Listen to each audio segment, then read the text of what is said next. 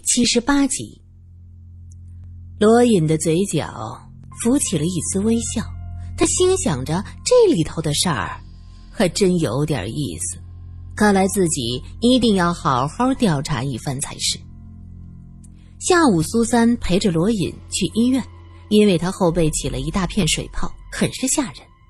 圆脸护士刀美秀在看到苏三和罗隐进来，他急忙问是怎么回事。刀美秀掀开罗隐背后的衣服，看了看，说：“这个用注射器把里面的水抽出来就可以了。我来做吧，罗先生，请趴在这边的床上。”罗隐如言趴下。苏三问：“冷医生呢？”“哎，听说梁校长被警察抓走了，冷医生就急匆匆回家了，也不知道做什么去了。怎么会出这种事儿啊？不是没有嫌疑了吗？”怎么又抓走了？可能又有什么嫌疑了吧？苏三含含糊糊的说着。冷医生和梁校长关系很好啊，听说有事儿马上就回去。罗隐问。其实吧，刀美秀停顿下来，压低声音说：“其实梁校长和冷医生的关系一直不好，自从去年。”美专招了三个什么女模特，梁校长就每天住在学校不回家，真是的。我们冷医生要长相有长相，要文化有文化，还是留洋回来的，竟然气死我了。刀美秀生气不打紧，罗隐嘶的一声从牙缝里挤出声音：“护士，你轻点儿。”圆脸护士连忙道歉。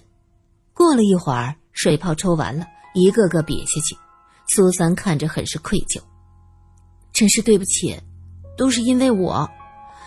可是下一刻他就咬牙切齿，不，都是因为莫名其妙那个混蛋。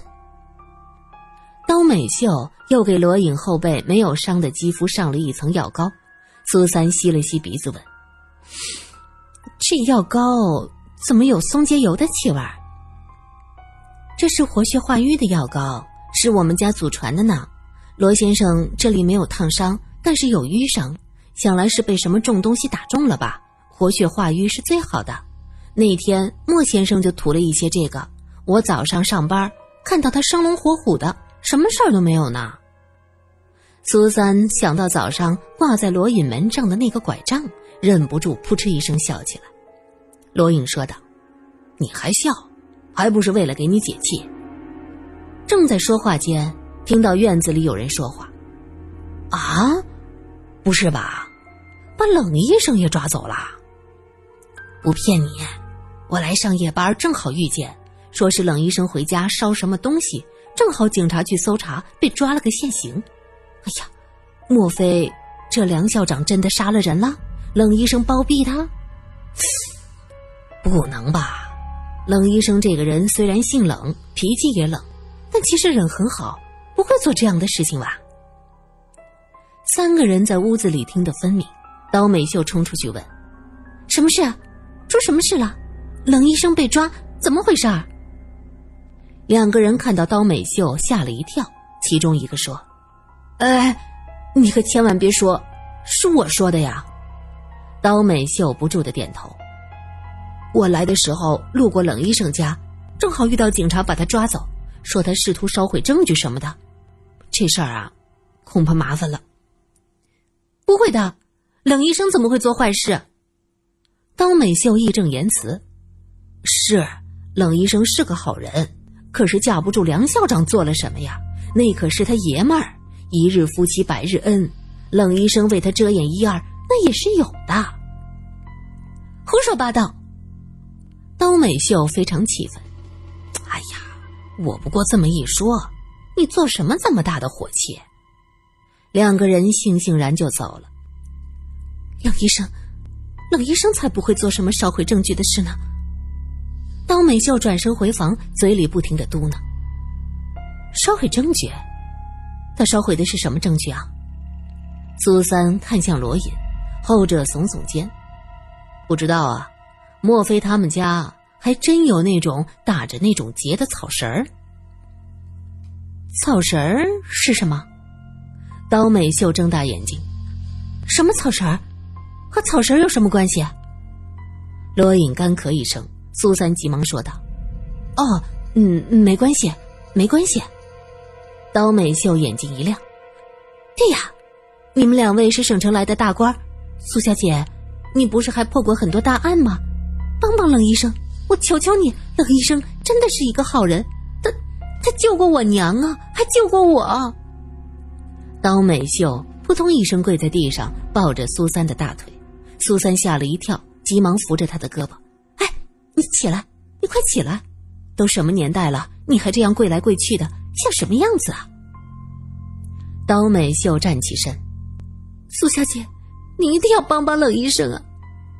苏三点点头，放心吧，我对这个案子也有兴趣。两个人走出医院，顺着大街一直走到警察局的门口。正好看到老警察在和一个小警察讲着什么，看到两个人走过去，老警察上前说道：“两位长官好。”苏三轻笑，他说：“其实我只是个记者，不是什么长官。啊，你们是省城来的，都是长官。听说你们把冷医生抓了，他做什么了？”罗隐问。老警察叹口气，小声说道：“，正好我们。”去搜查梁家，结果撞到冷医生在房间烧什么东西。我们局长那可是当机立断呐，一脚踹开门。哎，你们猜猜他烧的是什么？别卖关子，说。罗隐不耐烦。照片儿，好些照片儿，都是梁校长和那俩女人的，啥都没穿，光屁股。老警察说完，看到苏三站在一边，连忙陪笑：“哎呦，看我这嘴啊，也不顾及小姐在这儿。”裸照，梁校长竟然和两个死者有裸照，这个消息简直是晴天霹雳。苏三不敢想象，那么冷傲的冷医生看到这些照片会是什么样的表情。他拉着罗隐的手，匆匆向警察局走：“我们去看看。”胡局长正在审问冷医生，桌上还有几张照片，有的被烧了一半，还有几张是完好的。苏三刚伸手，罗隐已经一把将照片抓起来，瞟了一眼，抓在手中就是不给他。冷云，这些照片从哪儿来的？罗隐问着。冷医生看了他一眼：“你不是省城来的大官吗？怎么也管警察局的事儿了？”胡局长用力的一拍桌子：“让你说你就说，冷医生，我发现了，你们这些读书人就是特别的不老实。你们夫妻俩都一样，简直是茅坑的石头，又臭又硬。”冷云低着头不搭理他。苏三急忙问道：“冷医生，这个照片是别人给你的，还是梁校长他自己的？”仲南虽然和我关系不睦，还不至于这么无耻。那就是别人给你的喽？那个人是谁？不知道。三天前我收到一封信，打开就是这些照片。中午在医院听说警察将仲南抓走了，我就担心凶多吉少，这些照片在手里一定是个祸害。我就想回家烧了，没想到警察来了。冷云叹了口气：“唉，被你们抓了个正着，我说什么你们也不会相信了。本县能有照相机的，恐怕人不多吧？”罗隐看向胡局长，后者脑子转得很快，一拍脑袋：“对呀，我这就派人去调查。啊，对，还得查查照相馆，看看有没有洗过这些东西。”胡局长，你可真是个明白人啊！苏三伸出了大拇指，胡局长呵呵一笑，面色得意。那么，冷医生的嫌疑是不是就能排除了？苏三试探着问。啊，我想冷医生也不像是个杀人犯，杀人的是个男的，那就放了吧。胡局长一拍桌子，不行。罗隐在一边摇头，目前还没有证据。能证明凶手是个男人，冷医生的话也只是他的一面之词，他完全有理由因爱生恨，因为看到这些照片受到刺激杀人了。那可是那个啥侵犯的，啊胡局长不解了。哼，女人也能做出强奸的假象，尤其是对于一个熟悉人体构造的医生而言。罗隐看到苏三满脸的愤怒，轻轻按着他的肩头说：“稍安勿躁，我们讲的是证据，而不是个人的好恶。”冷医生被暂时扣押在警局。苏三问：“冷医生，你若是没有做过什么，不用担心。罗探长他曾经破过很多大案，一定可以还你清白。”冷云哼了一声，却不说话。待到警察将冷医生押走，胡局长笑眯眯的问：“这对夫妻呀，可真是虚虚实实。罗长官，你怎么看？”“各怀鬼胎，但我只看证据。”“那是那是，只看证据。”胡局长看着墙上的挂钟说：“过一会儿，盛德楼有惊喜，两位长官是从省城过来的，想必听说过明月班吧？”罗隐含糊的点点头，就听着胡局长自顾自、乐呵呵的往下讲：“哎呀，这个明月班那可是省城的有名班子，那小旦青衣长得是个个漂亮，身段顺溜，唱腔好，往台上这么一亮相，哎呀，那个满堂彩呀！听说过去还有一个英姿飒爽的女武生玉琪彤，能唱穆桂英。”又能唱大花脸楚霸王，特别厉害，可惜没来过咱们这小地方，只有小玉兰和白玉兰来过。小玉兰，死在盛德楼的那个？苏三好奇的问。哎，对呀。胡局长一听苏三还知道这个，顿时来劲了，一拍大腿，笑着说：“哎呀，到底是省城来的，这事儿都知道。我告诉你们。”小玉兰是死在圣德楼，她那个时候啊，其实已经打算给孔老爷做妾了，不过声称要明媒正娶做平妻。你看看，这戏子就是人心不足蛇吞象。你要安心做个妾，直接抬进门就完事儿了呗，也摊不上这个杀身之祸呀。杀身之祸？那他真的是被人害死的？苏三。真喜欢这个没文化、爱唠叨、还有点小聪明的警察局长，那谁知道嘞？胡局长话说完，又觉得自己身为警察局长这么回答有渎职的嫌疑，急忙看向罗云解释道：“呃，是是这样，那时我还是个副职，也勘察过现场，那场火太大了，能烧的都烧完了。小玉兰这天姿国色的。”最后啊，就剩下半截子身子，跟个老树桩子似的，多惨呐！现场走一圈，啥也查不着，全都烧干净了。不过那时候孔家大太太之前可是为平妻的事儿和孔老爷置气呢。我们也调查过孔家大太太，实在是找不出什么证据。后来那楼一直想重修，没建起来过，都说呀。是这小玉兰的冤魂在作祟呢。我听说，当时在他的尸体下面发现了木炭写的“血债血偿”四个字。苏三越发觉得这件事儿扑朔迷离，简直可以和秋海棠媲美。那是后来老百姓瞎传的，其实是在尸体的旁边写的。这样看来，这写字的就是某个知道事情真相的人了。罗隐见苏三眉头紧锁，不想叫他想这么多，便岔开话题问：“那今儿是谁的场子？”小玉兰的师妹白玉兰。想当年小玉兰死的时候，她才十五六岁，如今正是当年独当一面喽。今天演的是《霸王别姬》，哎，听说。当年那个玉林童一直和小玉兰配着这出戏，红遍了省城。二位一定要去看看，我老胡请客。胡局长隐隐觉得这个罗长官怕不是省城的。他知道很多军统的人都在警备司令部挂着一个明面上的职务，这一位能挖到日本残余势力的老巢，不是一般人，没准儿还是军统的大人物，不敢怠慢，唯恐礼遇不周。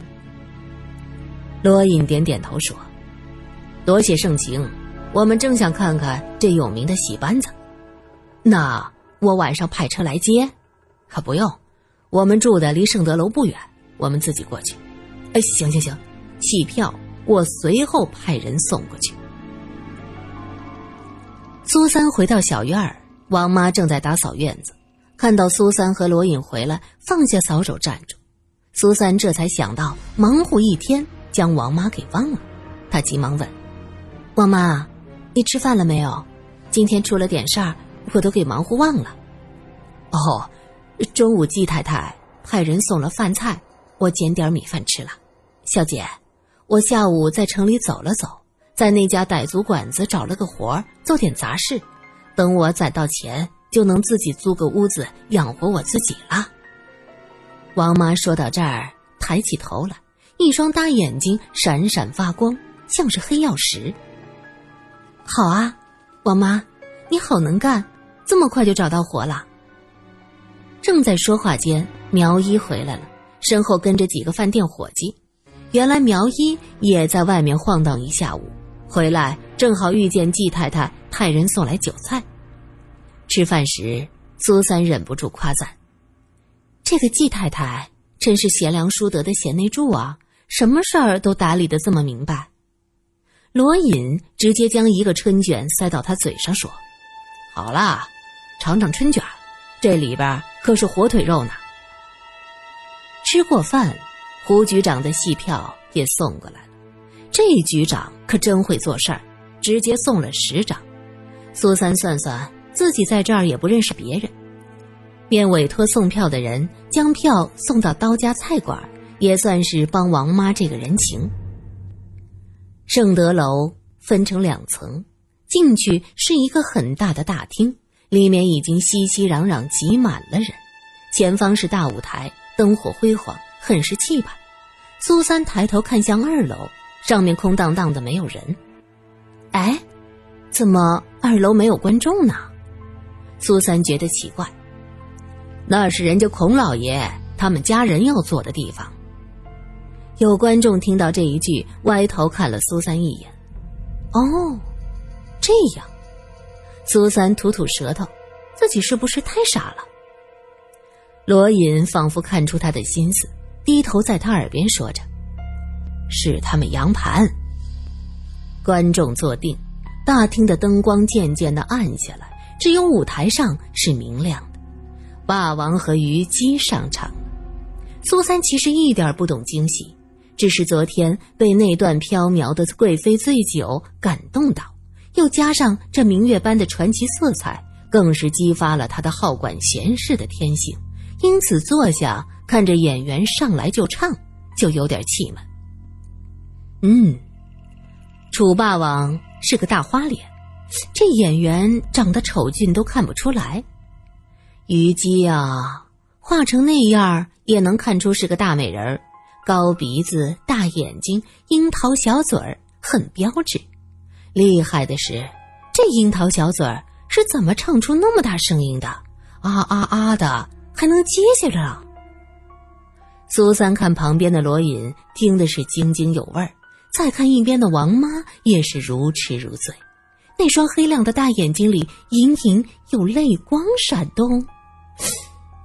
或许是台上的灯光映的。这时，前排的苗一也转过身来，两人对视一眼，都憋着笑。还真是鸭子听雷呀！唱了好一会儿。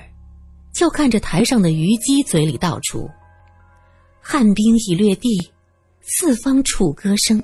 大王意气尽，贱妾何聊生？”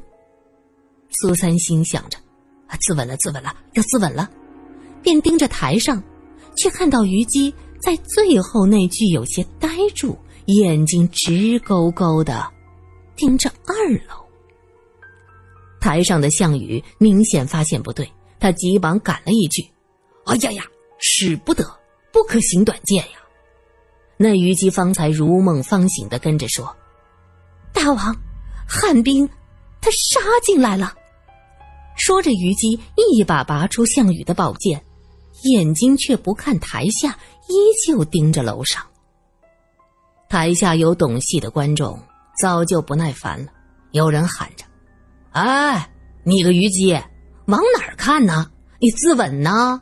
你快自刎呢！”省城来的名角儿都这么糊弄人呐！也有人跟着喝起倒彩。项羽的脸上挂不住了，回头喊道：“妃子！”虞姬这才横着用力的一抹，噗嗤一声。鲜血溅了楚霸王一脸，台下的观众没想到这效果竟然如此的逼真，看着虞姬倒下去，掌声开始响起来。苏三拍案而起：“不好，又是真的鲜血！”